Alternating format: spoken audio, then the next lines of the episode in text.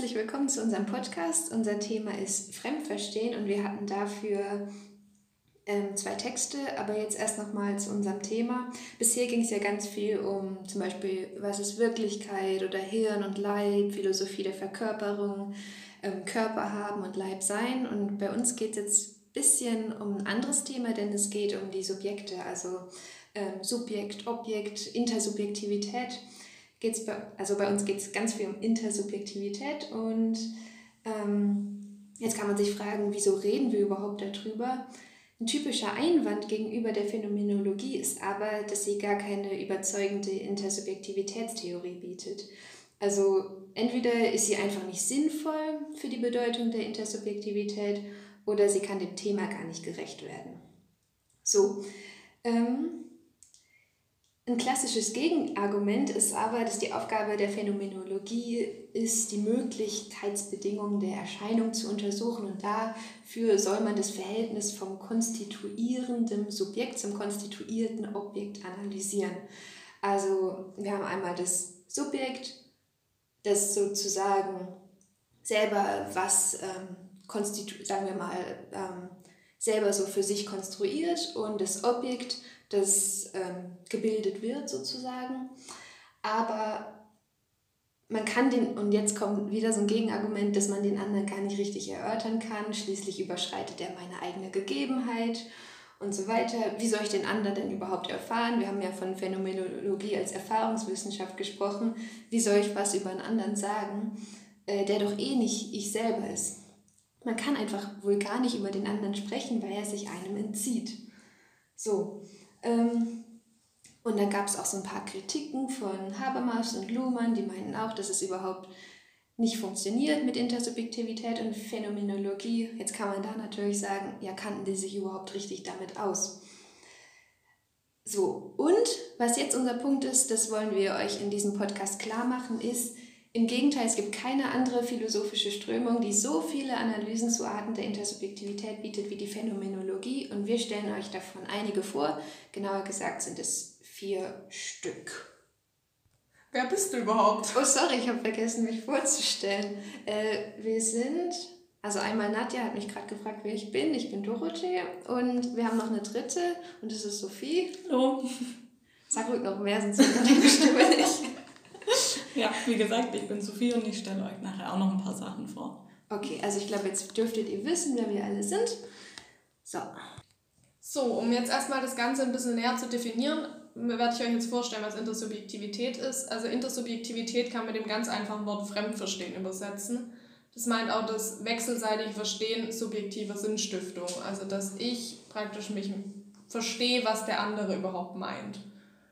Also wenn jemand anderes irgendwas macht, dass ich irgendwie nachvollziehen kann, was er vielleicht damit meinen könnte. Und ich habe da auch noch ein ganz passendes Zitat von Frau Stinkes. Und zwar hat die gemeint, Intersubjektivität kann sozusagen als eine Begegnung oder Beziehung zwischen Subjekten verstanden werden, in der etwas Neues oder Drittes entsteht, in dem auf etwas Gemeinsames Bezug genommen wird. Und wie Nadja gesagt hatte, die andere Zeichnung ist ja Fremdverstehen. Genau, jetzt kommen wir zu der Vorstellung der vier verschiedenen Intersubjektivitätstheorien. Es wird immer eine Person vorstellen und eine andere Person wird dann immer die Kritik zu dieser Theorie dazu sagen. Ich fange gleich mal mit der ersten an. Die erste nennt sich in dem Text Empathie und das Problem des Fremdpsychischen. Da wird sich auch die Frage gestellt, wodurch kann ich andere überhaupt verstehen? Und dann kam auf die super Idee das Analogieargument. Und das Analogieargument besagt, dass ich eine Analogie herstelle zwischen meinem körperlichen Verhalten und dem körperlichen Verhalten von jemand anderem. Und daraus schließe ich das Verhalten des anderen, dass das ebenso Bewusstseinsphänomene hat wie bei mir. Ein Beispiel dafür wäre zum Beispiel, dass ich die Wut und den Kummer des anderen, dass ich das sehe und dadurch kann ich mir, also ich erschließe mir nicht, dass er existiert, dadurch, dass ich sehe, dass er Kummer und Wut hat, sondern ich sehe die Wut und ich fühle den Kummer des anderen, weil ich die Erfahrung bei mir selber praktisch auch schon gemacht habe. Und ähm, dadurch wird jetzt gesagt, dass sich der Leib des anderen unterscheidet sich radikal von der gewöhnlichen Gegenstandserfahrung. Also es ist ein Unterschied, ob ich zum Beispiel Dorothee begegne oder ob ich dieser Flasche begegne, die gerade vor mir auf dem Tisch steht. Ich kann praktisch das Bewusstsein vom anderen nicht direkt erfahren, aber ich habe einen Glaube an die Existenz des Fremdpsychischen. Also ich weiß, dass der andere existiert und dass er ein Bewusstsein hat durch dieses Analogieargument. Und die Aufgabe der Phänomenologie ist jetzt die Struktur dieser Empathie zu klären und zu, herauszufinden, worin die Wahrnehmung sich unterscheidet. Also ist die Existenz der Empathie ist eigentlich das einzigartige und irreduzierbare Fremderfahrung. So, Nadja hat euch jetzt was vorgestellt und jetzt kommt gleich das große Aber. Ähm, man kann den anderen erfahren, das bedeutet jedoch nicht, dass einem das Bewusstsein des anderen wie das eigene zugänglich ist. Also Nadja hatte ja gerade gemeint, dass man die Wut des anderen schon fast sieht. Aber das passt, also die Kritik ist, dann wäre der andere ja Teil des eigenen. Dabei ist es ja so, dass der andere sich ja irgendwie entzieht. Also Sonst wäre der andere ja gar nicht der andere. Und da kommt jetzt so ein gutes Zitat von Levinas. Diese Abwesenheit des anderen ist gerade seine Anwesenheit als des anderen. Also sonst wäre der andere ja gar nicht der andere. Ähm, dann gäbe es ja gar keinen Unterschied mehr von mir selbst und dem anderen. Und jetzt geht es nochmal zur Empathie. Wenn man die Empathie nämlich als Lösung nimmt, dann entstehen eben schnell andere Fragen. Zum Beispiel, wie kann man es erklären? Ähm, also wie kann man die Empathie da in diesem Kontext dann erklären? Oder wie kann man es auf die konkrete Begegnung mit dem anderen reduzieren? Und hier sehen wir schon mal, wir haben euch eine Intersubjektivitätstheorie vorgestellt und es gibt wieder Kritiken, also die passt irgendwie nicht so ganz. So, wer kritisiert, muss aber auch ähm, eine Alternative dann vorstellen. Und zwar, Empathie existiert zwar, doch die Fähigkeit, andere zu erfahren, wird durch eigene Fremdheit des leiblichen Selbst hervorgerufen. So zumindest mal die Überschrift. Also, ähm, da geht es jetzt darum, wie kann man die Möglichkeitserfahrung der Fremderfahrung aufdecken. Also wir haben ja den Leib und der Leib ist ja eigentlich ganz interessant, weil der hat diesen Doppelstatus. Ähm, wenn wir jetzt auf die Transzendentalphilosophie übergehen, dann wissen wir, einmal hat der was Inneres, also zum Beispiel wenn ich jetzt wieder zitiere, eine Willensstruktur und Sensibilitätsfeld und einmal was Äußeres. Also der, der erscheint eben auch visuell und taktil. Wir haben diesen visuell-taktilen, dinglichen Körper, den man als Leib erfahren werden, den man als Leib erfahren kann. Und ähm, gleichzeitig eben gibt es auch das Innere. Und jetzt kommt wieder dieses Beispiel, das habt ihr bestimmt schon öfter mal gehört. Wenn ich mich mit der einen Hand berühre, dann habe ich wieder diese doppelte Erfahrung, dass ich einmal berührt werde und einmal berühre. Und das sind zwei Manifestationen desselben. So, und jetzt kann man sagen, dass auch die eigene Erfahrung so eine Dimension der Fremdheit umfasst. Denn wenn die eigene Selbsterfahrung, wenn ich mich berühre, dann ist ja das, was berührt wird, ist ja irgendwie so ein bisschen fremd dadurch kann ich dem anderen auch begegnen. Ich bin mir selber fremd und weil ich mir selber fremd bin, ist der andere gar nicht mal mehr so extrem fremd und unzulänglich. Und jetzt wieder so ein Zitat, den anderen kann ich erfahren, gerade weil ich mir selbst nie so nahe bin, dass der andere völlig radikal fremd und unzulänglich erscheint. Und ohne diese Fremderfahrung könnte man sich auch gar nicht selbst im Spiegel erkennen. Jetzt ist gerade die Frage gekommen, aber wieso kann ich mich ohne die Fremderfahrung nicht selbst im Spiegel erkennen? Genau, und ich könnte mir da vorstellen, also ich bin mir natürlich auch nicht sicher, aber ich könnte mir vorstellen, dass es so ist, weil ich mir, also die Theorie besagt ja, ich bin mir selber fremd. Das heißt, wenn ich mich im Spiegel sehe, sehe ich ja im Prinzip jemand Fremden. Also wie soll ich mich im Spiegel erkennen, wenn ich eigentlich fremd bin? Genau. Okay, und dann mache ich gerade nochmal weiter. Jetzt Merleau-Ponty haben wir auch schon ganz oft genannt, der ist ja auch so wichtig. Der sagt, habe ich selbst kein Außer mir, so haben die anderen kein in sich. Und die Voraussetzung für die Intersubjektivität ist dann die Verbindung von Selbsterfahrung und die Erfahrung des anderen. Ähm, jetzt kann man auch noch zum leiblichen Selbstbewusstsein übergehen. Das umfasst etwas Äußeres und es ist keine reine, völlige Selbsttransparenz, sondern so eine Art Befreiung davon. Und weil man eben sich nie ganz nahe ist, wird, sondern sich selbst fremd, wird diese Öffnung zum anderen ermöglicht. Und nochmal so ein Zitat, mein leibliches Dasein in der Welt ist von jeher intersubjektiv und sozial. Es gibt manche Phänomenologen, die dann gesagt haben, okay, ähm, wenn man dann so eine Art innere Fremdheit in sich selber hat, in der eigenen Subjektivitätsstruktur hat, dann ist es ja eigentlich, wie wenn, dass ich jetzt diesen großen Unterschied von mir und dem anderen, dass sich das irgendwie bagatellisiert, dass, es, dass dieser Unterschied dann plötzlich gar nicht mehr so präsent ist. Also wenn ich mir selbst fremd bin, ist es egal, dass der andere auch fremd ist. Es stellt dann kein Problem mehr dar. So, jetzt gibt es noch die These, dass ähm, Intersubjektivität nur für den Erwachsenen ein Problem ist, denn bei Kindern, da gibt es noch gar keine richtige Selbsterfahrung, das ist nur so eine anonyme Existenz. Und wir haben uns gerade in der Vorbereitung nochmal so ein bisschen drüber unterhalten, ob jetzt das Kind dann einfach nur ein Ich ist und den anderen gar nicht als fremd erfährt.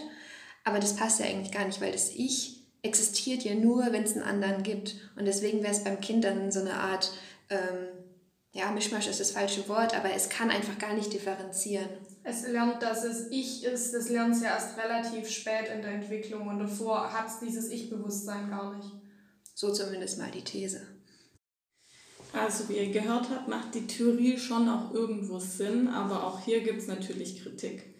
Und die Kritik, Kritik ist hier, dass es natürlich eigentlich immer einen Unterschied zwischen dem Selbst und dem anderen auch geben muss, weil sonst die Individualität des Subjekts dadurch geleugnet wird und somit dann auch irgendwie was unpersönlich in das Herz der Subjektivität eingepflanzt wird. Deshalb ist es hier wichtig zu wissen, dass Individualität und Anonymität nicht zwei unterschiedliche Auffassungen der Subjektivität sind, sondern mehr man eher zwei Momente darunter verstehen kann, die gleichermaßen zur Struktur des konkreten Subjekts dann gehören. Aber natürlich gibt es auch hier dann noch eine weitere Theorie, die dann auch einen Schritt weiter geht. Und zwar heißt hier der Überbegriff, also es ist eine Vorstellung jenseits der Empathie. Und da geht es um die Auffassung, dass Intersubjektivität ihren Ort im intentionalen Verhältnis zwischen Subjekt und Welt hat. Also da geht es nicht mehr um dieses Subjekt und Subjekt, sondern mehr um Subjekt und Objekt. Und da gibt es in dieser Theorie nochmal zwei verschiedene Ansichten. Einmal von Heidegger, und der sagt, dass der Grundzug der Gegenstände ist, dass sie immer auf andere Subjekte verweisen. Das heißt beispielsweise, weil sie von denen dann auch hergestellt worden sind oder die Arbeit, die wir mit ihnen verrichten, auch für andere ausgeführt wird. Das bedeutet wiederum zusammengefasst, dass wir in unserem alltäglichen Dasein ständig mit Gegenständen umgehen, die dann wiederum auf andere Subjekte verweisen. Das heißt, unser in der Welt sein ist somit von jeher ursprünglich und sozial. Ich wollte gerade was dazu sagen, weil ich finde, das Beispiel passt super. Also wir haben jetzt hier gerade so Flaschen oder Tassen auf dem Tisch stehen und allein, dass die Tasse hier existiert, muss ja irgendwie zeigen, dass es einen Benutzer geben muss. Also eine Tasse ohne Benutzer, ja, äh, wäre ja irgendwie ein bisschen sinnlos. Also die Tasse weist darauf, dass sie in die Hand genommen werden will, getru daraus getrunken werden soll und dass es einfach einen Benutzer gibt. Also das ist dieses Intersubjektive, Intersubjektive des Gegenstands der Tasse. Genau, und dass sie auch von jemand anderem hergestellt worden ist. Richtig, das, das auch. Verweist dann wieder auf jemand anderen, der vorher eigentlich schon da war, sozusagen. Stimmt, sehr gut. Ja. So, aber es gibt auch noch eine weitere Ansicht, und zwar von Merleau-Ponty. Ich hoffe, ich habe es richtig ausgesprochen. Und von Husserl. Und die konzentrieren sich eher auf die Öffentlichkeit der Erfahrungsgegenstände. Also die sind der Meinung, dass das Subjekt intentional auf Objekte gerichtet ist und diese dann auch für andere zugänglich sind. Das heißt, mein Erfahrungsgegenstand verfügt über einen Horizont von gleichzeitigen Aspekten, die mir nicht immer zugänglich sind. Das wäre jetzt zum Beispiel, ich sehe zwar den Stuhl, auf dem Dorothee sitzt, aber ich sehe die Rückseite nicht, weiß aber trotzdem, dass es die Rückseite gibt. Das erinnert mich jetzt sehr stark an die Objektpermanenz. Ja, genau, weil es ist nämlich so, mit zwölf Monaten ungefähr erkennt das Baby, dass Dinge auch da sind, wenn sie es nicht sieht. Also ich kann ein äh, Kuscheltier unter einer Stoffdecke verstecken und das Kind weiß dann, ah, es ist trotzdem da drunter, obwohl, das, obwohl ich das gerade nicht sehe. Genau, das war ein sehr guter Einwurf nochmal von euch zwei. Was man da auch sagen kann, dass auch offensichtlich ist, dass Erfahrungsgegenstände auch für andere gibt. Also ihr wisst genauso wie ich, dass es Stühle gibt und wie die aussehen. Und deshalb kann man auch sagen, dass der Gegenstand auch immer auf die anderen dann verweist und kann deswegen auch intersubjektiv, intersub, intersubjektiv genannt werden. genau, und das bedeutet wiederum insgesamt, dass die Intersubjektivität also auch schon vor meiner konkreten Begegnung mit anderen Subjekten eine Subjektivität hat. Das heißt, ich weiß, bevor ich anderen Menschen begegne, dass die die Gegenstände genauso gut kennen wie ich auch. Genau. Das bedeutet, dass die für mich gegebene Welt auch schon von anderen erschlossen und strukturiert wurde. Also um nochmal auf den Stuhl zurückzukommen, ich habe mir den ja nicht ausgedacht. Also den gab es ja vorher schon. Das heißt, dass mein Weltverständnis durch äh, Verstehensformen auch schon strukturiert ist, die, schon lange, die es schon lange gibt und die auch eben dadurch überliefert wurden. Und deshalb verstehe ich die Welt und mich selbst auch vor dem Hintergrund einer herkömmlichen Konventionalität. Da gibt es auch ein ganz gutes äh, Zitat von Husserl, der sagt, ich bin, was ich bin als Erbe. Also ich bin zwar ich selbst, aber ich habe das eigentlich von anderen auch gelernt. Die Subjektivität und die Welt sind somit gegenseitig aufeinander bezogen, was wiederum heißt, dass die Subjektivität auch nicht unabhängig von der Intersubjektivität verstanden werden kann, weil, wie wir gerade jetzt öfter schon gehört haben, die Welt ja Verweise auf andere enthält. Und auch hier gibt es natürlich wieder ganz schön Kritik. Und unter anderem sind dadurch auch durch diese Theorie Streitfragen aufgekommen und die lautet unter anderem, was ist fundamentaler, die konkrete jeweilige Begegnung mit dem anderen oder unsere Existenz in einer gemeinsamen Welt? Und die zweite, was hat transzendentalen Vorrang, das anonyme Mitsein mit anderen oder unsere Begegnung mit der Transzendenz und der Fremdheit des anderen? Und ähm, die Behauptung ist jetzt so ein bisschen, dass Empathie ist eine abgeleitete Form der Intersubjektivität. Das heißt, dass, ähm, dass wir uns bemühen müssen, Gedanken und Erfahrungen des anderen zu erfassen, um sie zu verstehen. Wobei das ist eher die Ausnahme. Das heißt, in der Regel ist es für uns total normal, dass wir die Gedanken und Erfahrungen des anderen einfach verstehen. Und äh, weil wir eben gemeinsam zu einer Welt, gemeinsamen Welt gehören. Also dass wir einfach diese Erfahrung nachvollziehen können. Und äh, erst wenn das Verstehen nicht möglich ist, dann ist Empathie überhaupt nötig. Davor ist es was absolut Selbstverständliches, was automatisch abläuft. Und daraus kann man schlussfolgern, dass Empathie nicht als Ausgangspunkt zur Untersuchung von Subjektivität sein kann. Also habe ich das richtig verstanden, dass Empathie so eine Art Extra ist? Genau. Also im Normalfall brauchst du die nicht in der Interaktion. Erst wenn Irritation auftritt, dann brauchst du Empathie, um den anderen trotzdem zu verstehen. Ah, okay, gut. Dann kommen wir zur nächsten Theorie. Und das ist die letzte? das ist dann die Begegnung mit der radikalen Fremdheit. Alle bisherigen Ansätze wird vorgeworfen, dass sie den Kern der Intersubjektivität verfehlen und dieser Kern ist die Konfrontation mit der radikalen Fremdheit. Also bisher wurde immer davon ausgegangen, dass man a priorische Grundzüge der Intersubjektivität hat, die das Anderssein in gewisser Weise irgendwie neutralisieren. Und dieses In der Welt sein kann sich nur deswegen entfalten, weil etwas anderes vorher bereits vorhanden war, hat Heidegger gesagt. Und äh, es kann aber keine strukturierte Intersubjektivität geben weil die Begegnung mit dem transzendentalen anderen überschreitet unser eigenes Verständnis und unsere Erfahrung. Das heißt, Begegnungen sind immer nur zu einem flüchtigen, unzugänglichen anderen. Die Theorien, die den Spalt zwischen dem Selbst und dem anderen überbrücken wollen, machen das meistens mit Gleichheit. Und da ist aber die Gefahr, dass sie in Monismus verfallen und sich auch nicht mehr vom Solipsismus unterscheiden lassen. Jetzt ist die Frage, was bedeuten diese zwei komischen Begriffe Mon Monismus und Solipsismus? Also laut Wikipedia ist Solipsismus bedeutet lateinisch solus für allein und ipse für selbst. Und in der Philosophie bezeichnet es die These und die Schlussfolgerung, dass ich nur mir die Existenz des eigenen Ichs gewiss sein kann. Das hat dann auch wieder Überschneidung im Konstruktivismus. Und ähm, das heißt, dass ich eigentlich kein sicheres Wissen von der Welt habe, außer mir, also praktisch das, was ich selbst habe. Also die, äh, die aufmerksamen Zuhörer haben festgestellt, dass wir nur den Begriff Solipsismus erklärt haben und nicht Monismus. Ähm, jetzt haben wir da gerade nochmal nachgeschaut, was das ist und es war uns allen ein bisschen merkwürdig, weil laut Wikipedia ist der Monismus das ist wieder so eine philosophische Position. Und die Hauptthese ist, dass sich alle Phänomene der Welt auf ein einziges Grundprinzip zurückführen lassen. Also das war jetzt zitiert von Wikipedia. So, ähm, aber wir haben uns jetzt gerade gefragt, will nicht jedes Prinzip, sage ich mal, will, das, will nicht jedes Prinzip oder Theorie eigentlich selber dastehen? Oder wie versteht ihr das? Ich verstehe es gar nicht. Ich bin gerade auch am überlegen. Also ich hätte es vielleicht so verstanden, dass halt wirklich alle Phänomene auf ein Grundprinzip und nicht auf verschiedene Prinzipien zurückführen zu lassen sind. Also es wirklich nur eins gibt. Mhm. Aber so wirklich durchblickt habe ich es auch nicht. Aber vielleicht kann man sowas ja auch im Seminar noch diskutieren. Vielleicht oh ja. Das ja auch einfach die Zuhörer besser Aufgabe an euch. Weil hier steht jetzt ähm, Gegenposition zum Monismus sind Dualismus und Pluralismus. Und zum Beispiel Dualismus, jetzt so zum Beispiel von der Religion kann man sagen, okay, es gibt Gott und es gibt den Teufel, so. Ähm, Pluralismus, ja, kennen wir ja auch, jeder hat irgendwie eine andere Meinung und die gehören halt alle irgendwie so dazu, werden akzeptiert.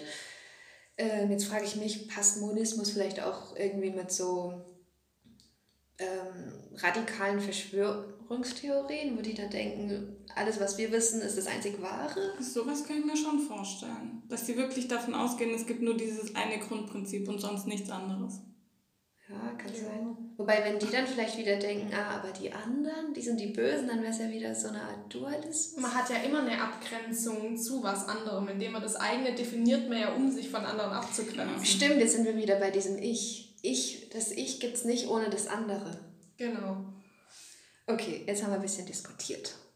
Also kann man nochmal eigentlich zusammenfassen, dass wenn die Gleichheit betont wird zwischen mir selbst und dem anderen und ich dann dadurch den Spalt überbrücken kann, dadurch hebe ich das Problem von der Intersubjektivität auf. Und dadurch kann ich das praktisch nicht lösen. Deswegen ist es eigentlich keine richtige Herangehensweise, die anderen Arten. Also um das nochmal kurz zusammenzufassen, die letzte Theorie, die Nadja vorgestellt hat, sagt, okay, es muss einfach diesen anderen geben und man kann das nicht so verknüpfen, sondern der andere muss der andere bleiben. So habe ich das zumindest verstanden. Ja. So, und jetzt kann man diese Kritik, äh, die Kritik an der Kritik, kann man nochmal kritisieren. Ähm, dann geht ja eigentlich der Sinn, also die Begegnung mit diesem anderen, das radikal die eigene Erfahrung, das Verständnis überschreitet, verloren, weil das ist dann ja nur noch so eine frontale Konfrontation. Also es ist nur noch diese Konfrontation, es prallt aufeinander und man hat gar kein richtiges Abhängigkeitsverhältnis mehr. Und dadurch geht ja auch irgendwie das Wesentliche verloren, wenn, wenn die Intersubjektivität als a priorischer Grundzug unseres eigenen Seins konstruiert wird. Dann wird auch irgendwie die Andersheit vom anderen neutralisiert. Also wenn ich jetzt den Selbst, das Selbst und den anderen so stark unterscheide, dann kann ich den anderen ja gar nicht mehr richtig würdigen. Man kann es auch nochmal, es gibt nochmal eine andere Kritik, also dass man das Selbst und den, da gibt es ja den Unterschied zwischen Selbst und dem anderen. Das ist ein fundierter, abgeleiteter, der sich auf Basis eines gemeinsamen anonymen Lebens ausbilde, sei. Also wir haben sozusagen diese fundamentale Anonymität, die schon ganz zu Beginn existiert, aber die verdeckt ja gerade das, was die Subjektivität, die Intersubjektivität eben aufklären soll, nämlich die, wie ist jetzt die Beziehung zwischen den Subjekten. Aber wenn man sagt, die sind doch eh fundamental anders oder anonym, ähm, was ist dann der Sinn dahinter? Und jetzt gibt es nochmal so ein Zitat, das besagt, die radikale Anonymität lässt keinen Raum für Individuation und Selbstheit, gestattet weder Differenzierung noch Fremdheit oder Unterschied. Und es hat deswegen genauso wenig Sinn, von Subjektivität wie von Intersubjektivität zu sprechen. Und damit bedroht diese These eben sowohl den Begriff des Subjekts als auch des anderen. Jetzt ist die Frage, was haben wir aus dem Ganzen gerade eigentlich gelernt, außer dass die Kritik an der Kritik nochmal eine neue Kritik hervorruft und wieder Kritik kommt. Also wir waren bei den Texten ein bisschen verwirrt, weil die ganzen Thesen immer irgendwie einen wahren Kern haben und sich anders kritisieren. Und daraus haben wir jetzt so ein bisschen geschlossen, dass keine Theorie ist schlussendlich erklärt. Also keine Theorie an sich ist ausreichend. Sie haben alle einen wahren Kern und sie reichen alle nicht aus. Deshalb kann man ja eigentlich sagen, also für mich und ich glaube auch für euch, machen die schon teilweise Sinn und man denkt sich so, ja, okay, das erklärt es irgendwie, aber vielleicht muss so eine Intersubjektivitätstheorie einfach mehrere Dimensionen betrachten und nicht nur so einen krassen einzelnen Blick auf eine Thematik sozusagen, oder? Richtig, ja, weil es werden ja oft bestimmte Dimensionen einfach ausgelassen. Also die Theorie trifft zwar super auf genau diese Sache zu, aber wenn man dann wieder so was Kleines einwirft, dann äh, zerbricht wieder die ganze Theorie. Genau. Konzept. Und du, Nadja, meinst ja vorhin auch, als wir nochmal so drüber diskutiert hatten, dass man ja auch, während man das dann vorstellt, immer denkt, ah ja, irgendwie passt es auch ein bisschen zu dem anderen, da gibt es schon irgendwie Verweise auch, aber es ist trotzdem irgendwie ein großes Kuddelmuddel eigentlich. Ja, das hat es uns auch relativ schwer gemacht, das alles so zu erklären und zu verstehen. Habt ihr vielleicht auch gemerkt, aber wir haben unser Bestes getan.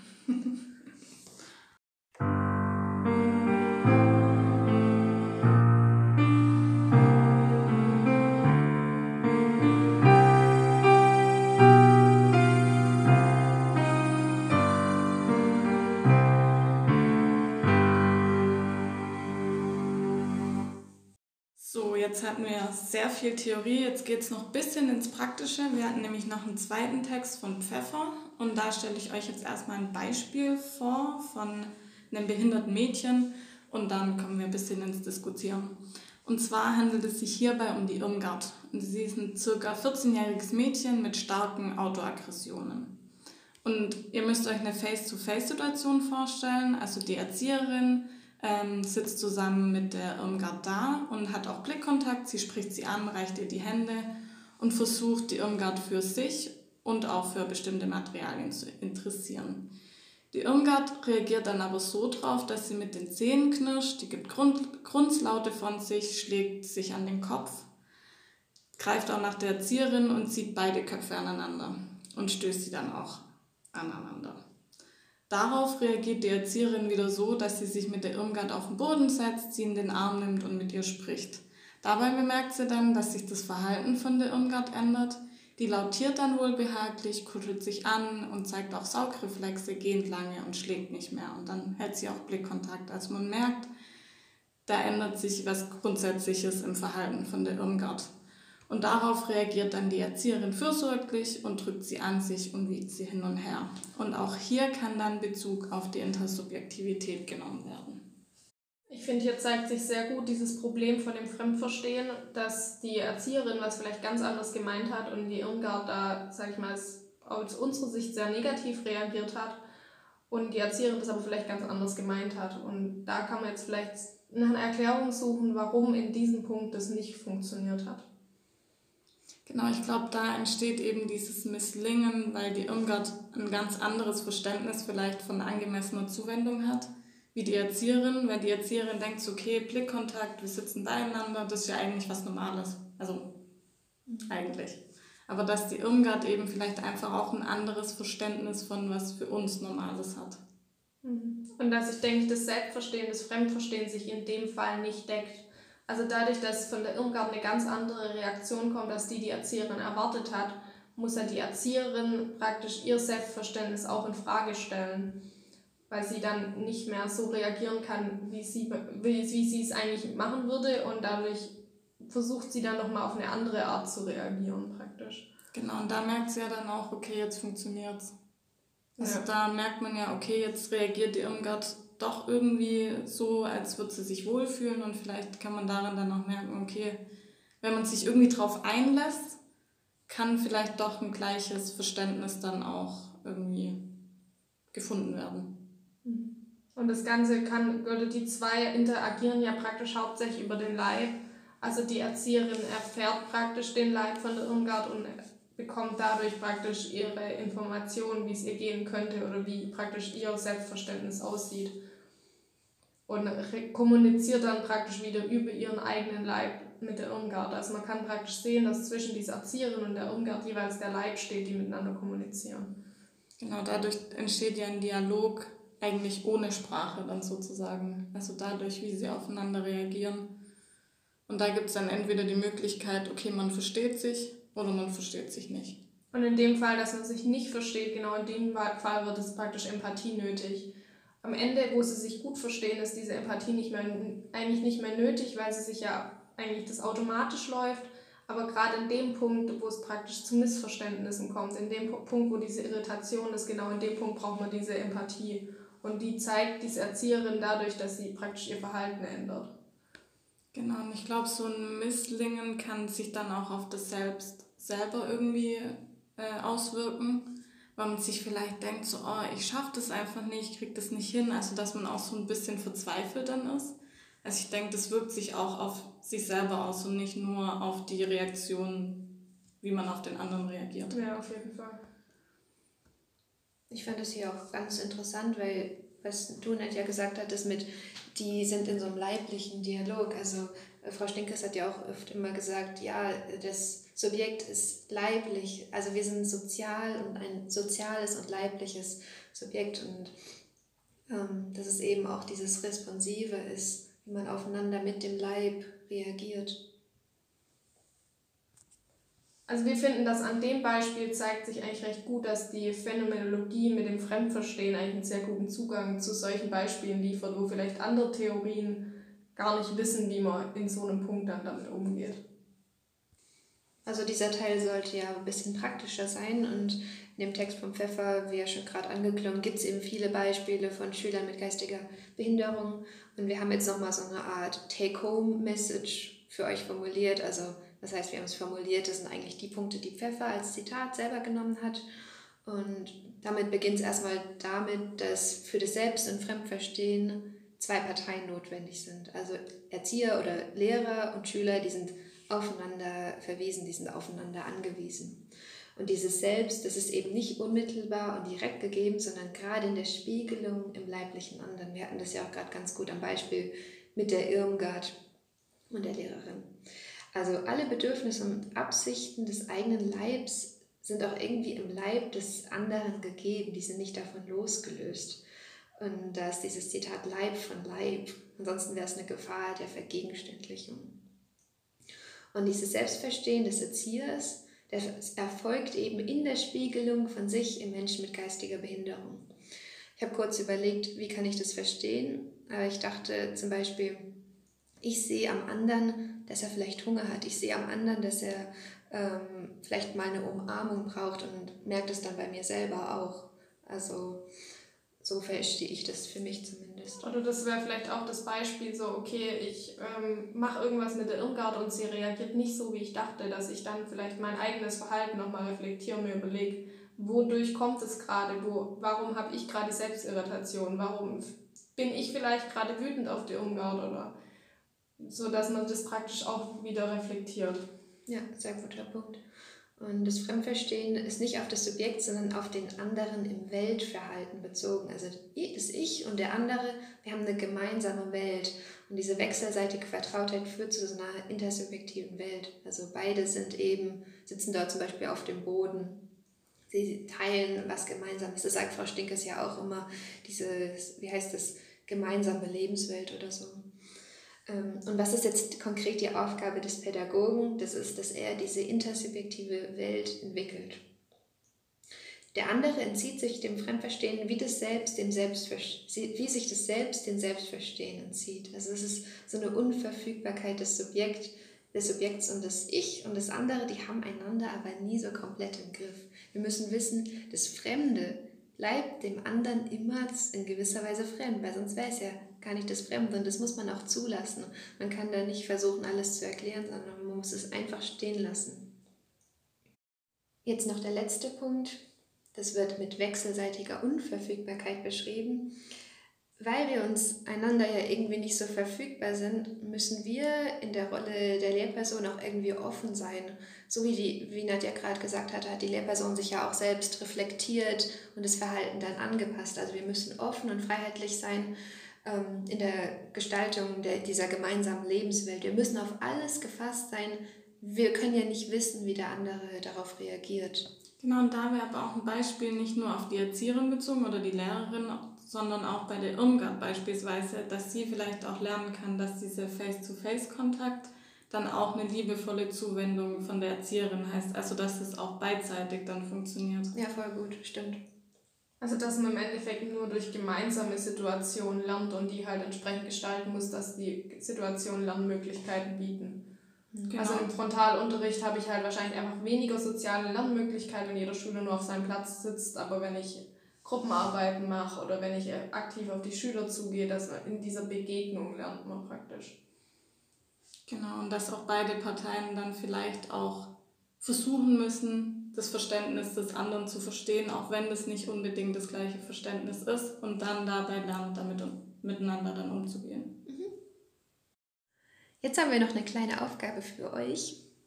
Genau, und zwar gibt es jetzt noch mal ein anderes Beispiel und zwar von der Pia. Pia, die hat stark autistische Züge und die, das ist auch eine Situation mit einer Erzieherin, die nimmt ihre Hände und streichelt damit über ihr eigenes Gesicht. Also irgendwann fängt dann die Erzieherin an, von sich aus Pias Kopf zu streicheln.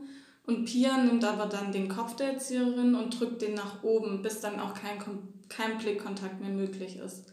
Dann springt sie plötzlich auf und läuft in der Ecke eines Raumes, wo sie einen Gummireifen dann rotieren lässt.